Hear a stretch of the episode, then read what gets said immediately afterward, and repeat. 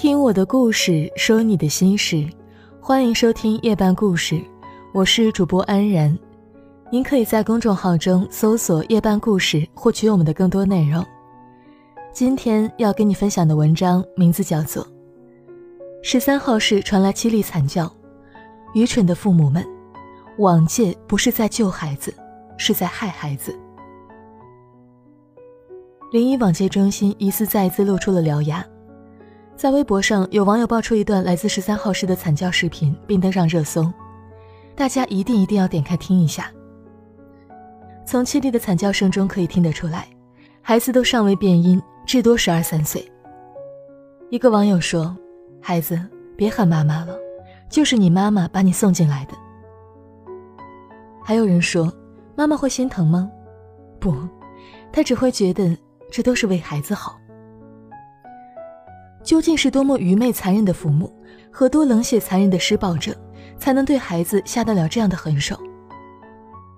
你一定很想问十三号室是什么？他是临沂戒网中心的行为矫正室。杨永信说，这是能帮助孩子改邪归正的治疗室，但孩子们却说那是新时代的集中营。临沂网戒中心曾在2009年被媒体曝光。因为采用电击、施虐、有违人道的治疗手段，再加上舆论影响，二零一六年八月份被迫关闭。但澎湃新闻报道称，二零一七年杨永信仍在工作，戒网中心仍在运营，这就意味着仍然有无数孩子正在接受电击。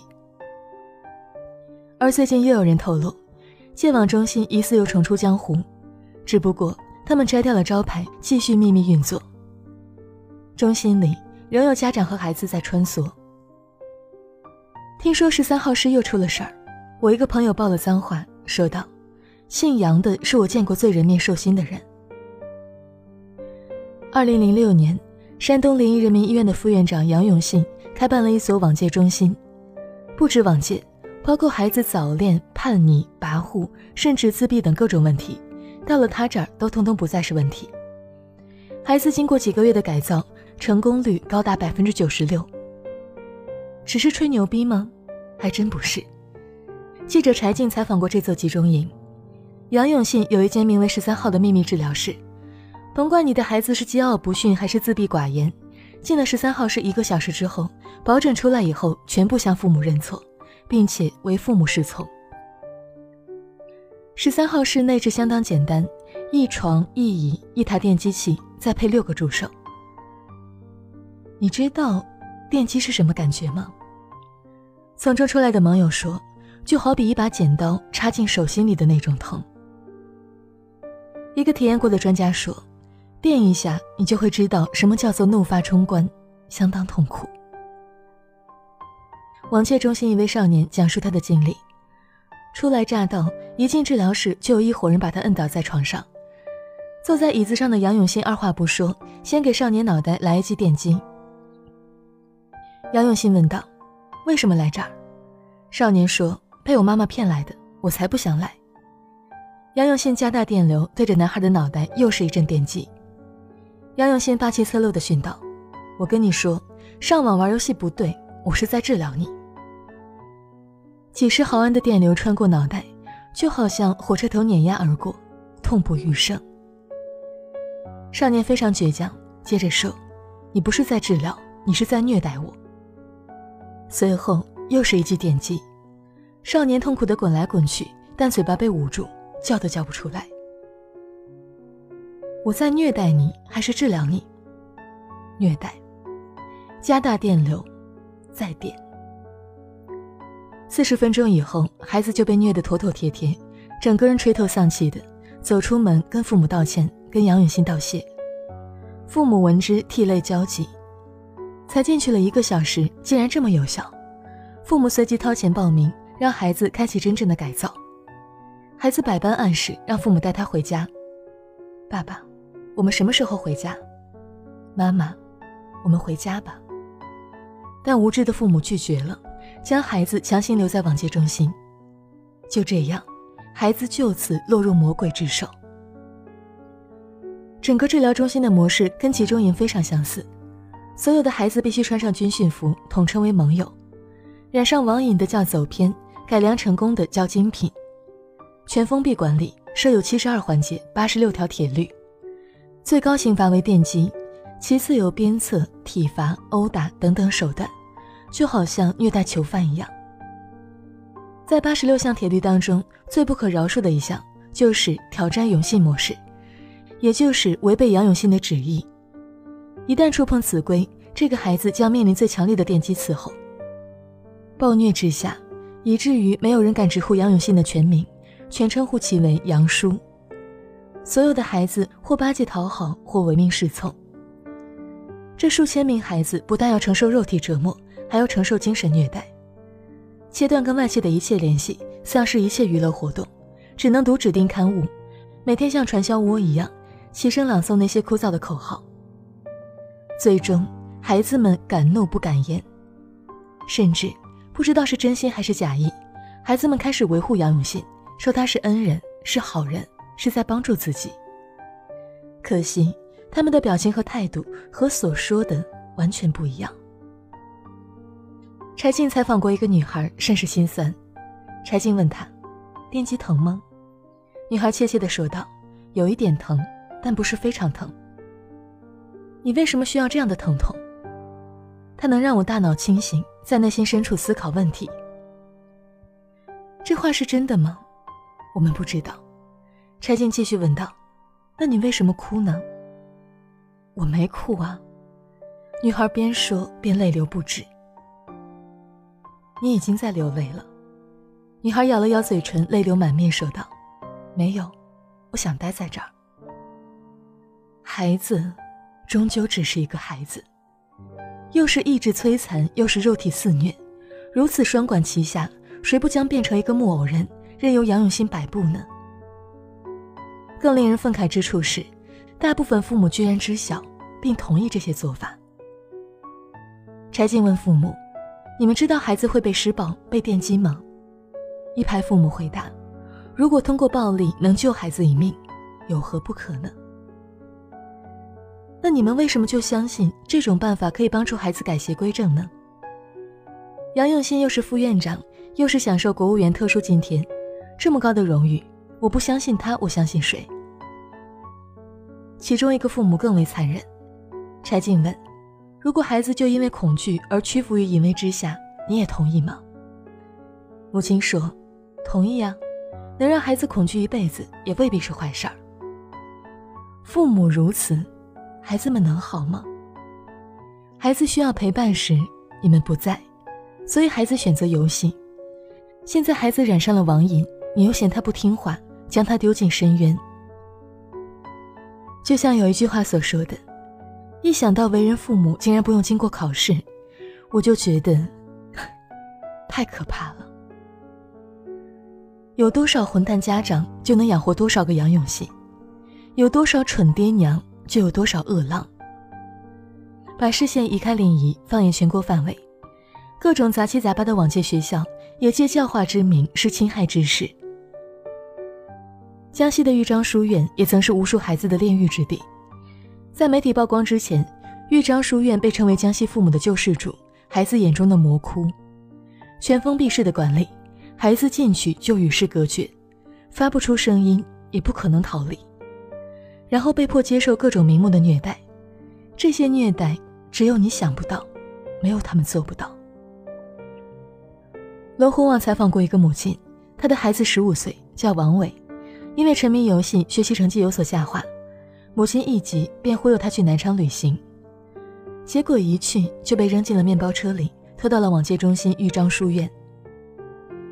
孩子回答：“全裸着，关在一个不足十平米的小黑屋里，又脏又阴暗，四十多度的高温，每天就一个鸡蛋，一碗浆糊式的食物。”豫章书院最出名的刑具，手机班后的竹板和粗铁鞭，扒下学生的裤子，当着众人的面狂抽。连九岁女孩都不放过，足足抽了三十铁鞭。这些是知乎大 V 温柔在采访了 N 个豫章书院受害者之后，在知乎上写下的专栏内容。一段时间之后，王伟不堪苦痛，回到家里跟妈妈哭诉：“我被戴手铐关进小黑屋里，各种鞭打。”妈妈是怎么做的呢？她没有留下孩子，也没有伸出援手。她想到钱已经交了，不能荒废啊，竟然又将孩子送到豫章书院里。数月后，王伟熬无可熬，拎起一瓶洗衣液，猛喝大半瓶，欲自杀了断。豫章书院到底有多变态？发现王伟倒地之后，他们不送往医院，竟然取来一个漏斗插进他的嘴里，再举起一桶水猛然灌下。王伟像一条半死不活的鱼，不停地往外吐泡沫和鲜血。最后的最后，王伟的网瘾算是戒了，但也从此患上重度抑郁。千万不要觉得这是一个个案。河南一个女孩郭玲玲在往届学校被虐待致死，而原因仅仅是因为上厕所没有跟老师汇报。济南一个十三岁的男生王某乐在往届学校就因为顶撞老师。而被教导员勒住窒息而死。黑龙江一个十六岁的女孩李某，从往届学校出来以后，因为心生恨意，把妈妈绑在椅子上，将其杀害。如此悲剧，不胜枚举。据百度百科统计，中国的网瘾青少年高达一千三百万，因育而生的戒网机构已经超过至少三百多家，行业规模达到数十亿元。而其中大部分的网戒机构都处在法律的灰色地带。换言之，大部分网戒中心都不过是另一个杨永信、另一个豫章书院、另一个集中营罢了。父母们从来不反思为什么孩子会变成这样。你关心过吗？你陪伴过吗？你理解过吗？你支持引导过吗？你们做得如何？你们配为人父，配为人母吗？柴静采访临沂网戒中心时，问了几个振聋发聩的问题。他面向家长问：“在座的家长当中，对孩子曾经使用过暴力的，请举手。”全部举起了手。柴静又继续问：“因为以前过于忙自己的事情，而没有时间陪伴孩子的，请举手。”又都举起了手。因为以前忙于自己的事情而不顾及孩子的，请举手。百分之九十九都举了手。因为夫妻感情不好，将情绪发泄到孩子身上的，请举手。都举了手。不尊重孩子的独立人格，在言论当中刺伤孩子的这样的行为经常有的，请举一下手。全部举手。作为父母不懂得怎么跟孩子沟通的，请举一下手。全部举手。在你们的观念当中，觉得孩子是自己的，可以随意支配的，请举手。那一个个将孩子送入魔窟的家长，再次举起了手。这样的父母，该惦记的难道不是你们吗？不懂独立，不懂尊重，只知道控制，只知道吼、骂、打、冷漠、不管、情绪化、歇斯底里，做负面榜样。你这样的教育，孩子不出事儿才怪。你们怎么会有脸坐在这儿呢？看着自己的孩子被虐待。问完父母之后，柴静一声叹息，转身面向在座的孩子们，同样问了几个问题。在你们的过去里，认为父母不爱你们的，请举手。举手。认为自己在家庭关系当中存在严重问题的，请举手。举手。认为父母只顾着自己的事情，不管自己的，请举手。举手。认为自己曾经跟父母的关系受过伤害，并且比较严重的，请举一下手。